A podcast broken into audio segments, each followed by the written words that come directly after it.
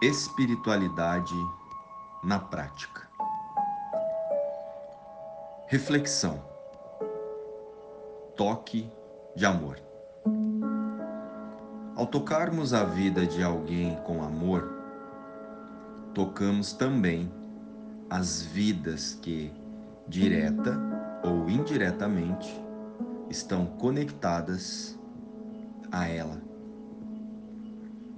Deixe um sinal de amor e alegria por onde passar. Olá, queridos. Vamos rumo a mais um momento de paz e de auto reconhecimento.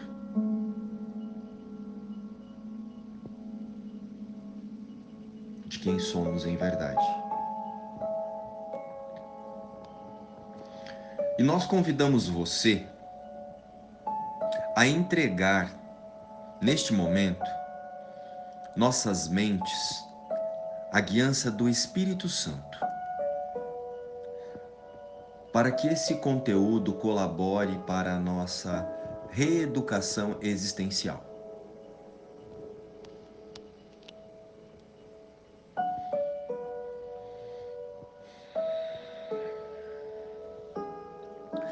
Nossa reflexão e prática de hoje será para treinarmos as nossas expectativas em relação aos nossos irmãos. Quantas expectativas criamos sobre alguém que acabamos de conhecer? Sobre nossos amigos, nossos familiares, sobre as pessoas do trabalho, os chefes? Quantas expectativas temos em alcançar aquelas metas, para aqueles sonhos bem elaborados na nossa mente? Ou para aquele momento com determinada pessoa? Pois é. Precisamos estar atentos atentos ao que são as nossas expectativas. Ao contrário, não saberemos utilizar o toque de amor. Vamos fazer um breve resumo. As expectativas, em última instância, é planejarmos uma pseudo-vida através das crenças, sensações e medos da nossa mente. Criar um cenário mental para a felicidade através de metas temporárias. Para tanto, incluímos nesse cenário pessoas, objetivos, situações e circunstâncias que estão fadadas a não acontecer. Porque não percebemos que as outras pessoas, os indivíduos que, como nós, se veem separados do todo, também estão fazendo isso, planejando uma vida através de um conteúdo que só existe em sua própria mente. Essa é uma arquitetura de engano elaborada pelo ego, que se alimenta do conflito e da separação. Então vamos pensar em última instância. Como isso pode acabar sem sofrimento. A experiência humana é uma fonte interminável de expectativa. Criamos histórias irreais na nossa mente para com tudo e com todos. Criamos papéis para nossos pais, amigos, colegas, namorada ou namorado e até para quem acabamos de conhecer, Imaginamos logo uma pessoa, criamos um, uma ideia mental desse indivíduo, imaginamos logo que a pessoa deva ser de uma forma e deva agir e pensar e falar nesses limites que nós mesmos impomos através das nossas ideias.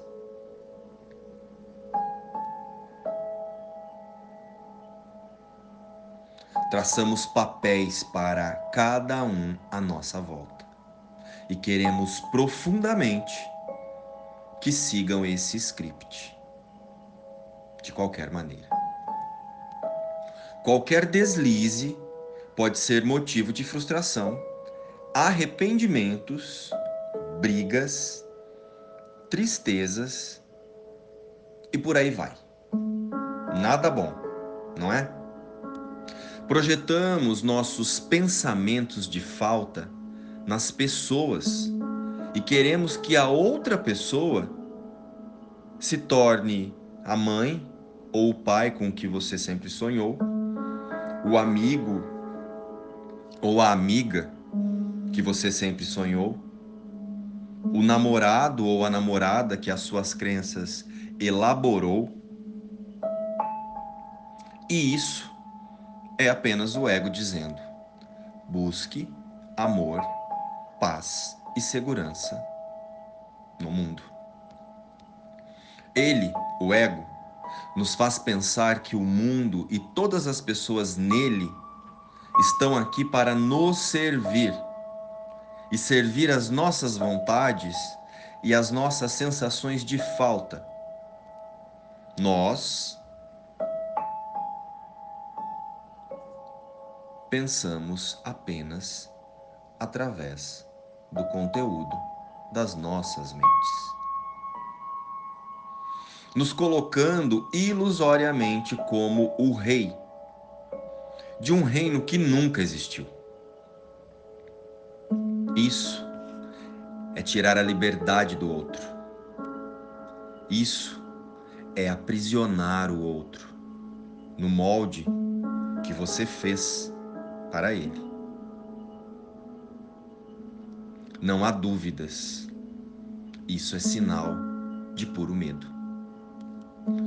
Porém, no mundo das formas, chamamos de egoísmo.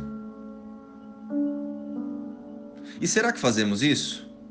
Vamos dar alguns exemplos e ver se nós nos encaixamos neles. Sinais disso são quando falamos. Fulano não deveria falar assim. Fulano agiu de forma errada. Fulano pensou besteira. Fulano não pode fazer isso, Fulano me irrita, Fulano não tem jeito. É quando rotulamos o que o outro não pode e não deve fazer.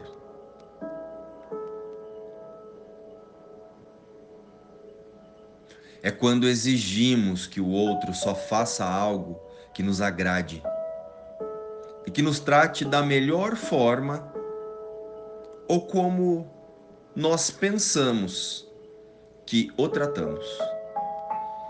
Esses são sinais claros de que uma mente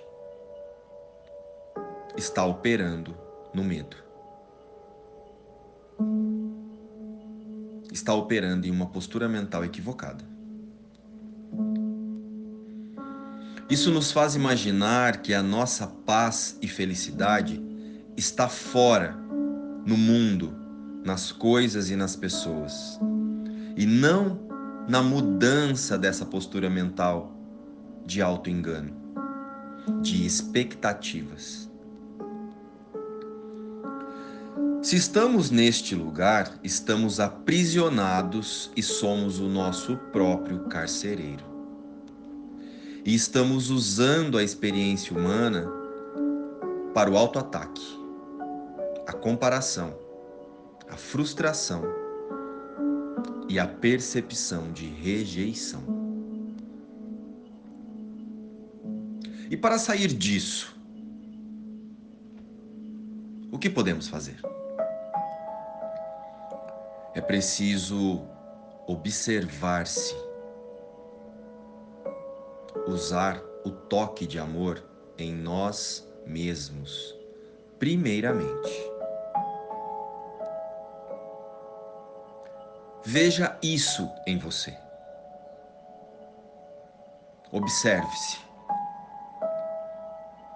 Sobre, sobre quem na minha vida ou qual situação eu tenho imaginado como deve se portar ou agir. O que me irrita ou me chateia por não ser conforme eu gostaria? Essa pessoa ou essa situação que eu estou observando será o meu mestre. Isso mostrará como passar por esse obstáculo esse obstáculo que só eu estou vendo e aceitar as pessoas e as situações como elas são.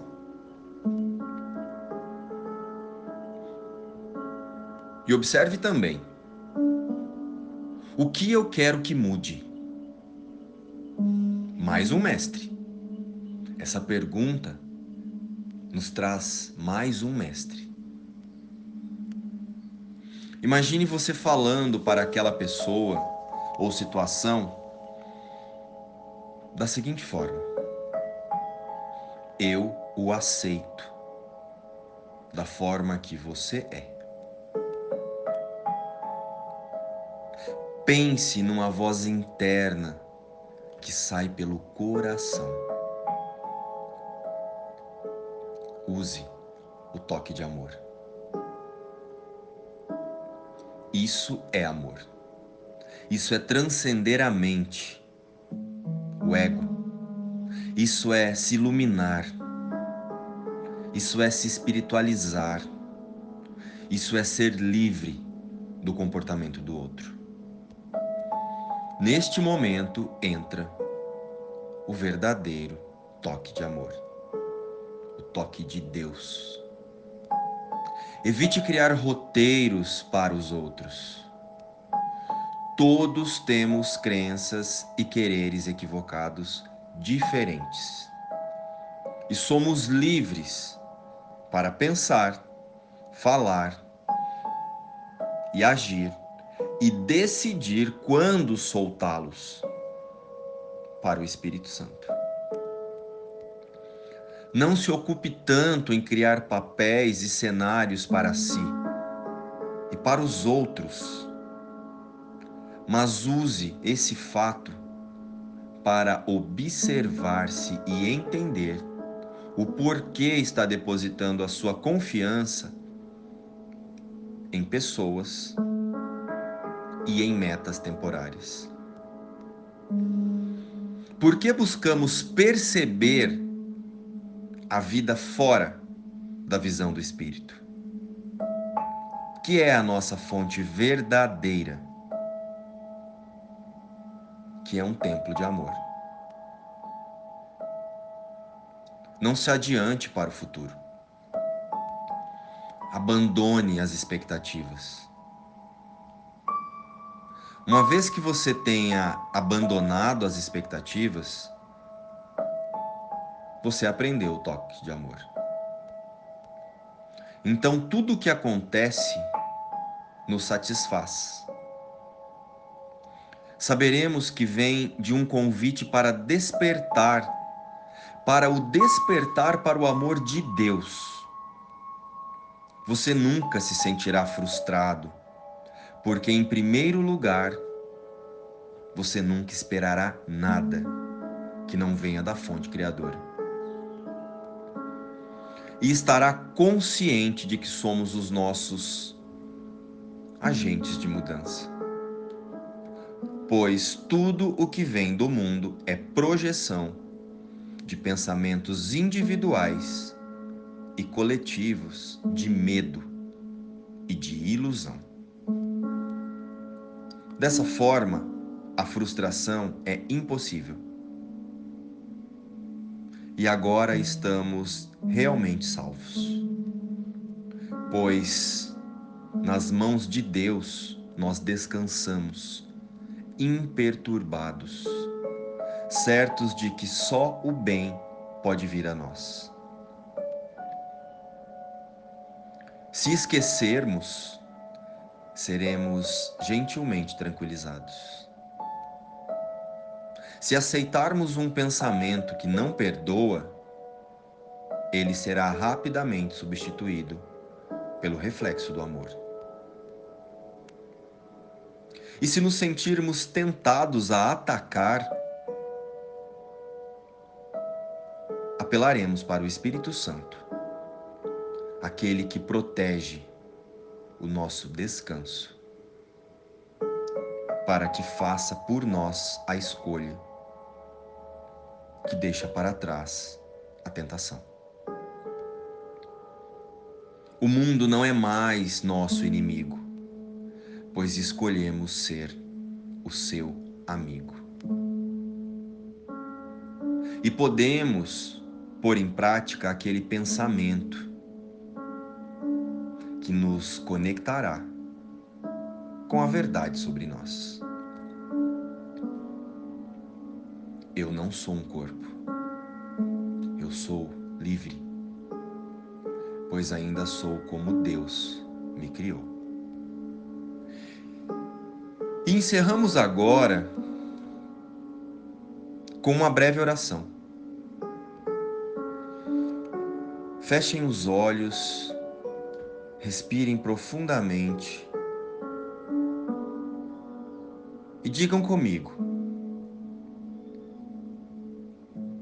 entrego o futuro nas mãos de Deus. O passado se foi. O futuro ainda não existe. Agora estou livre de ambos. Pois o que Deus dá só pode ser para o bem. E aceito só o que Ele dá, como o que me pertence. Luz e paz. Inspiração. Livro Um Curso em Milagres.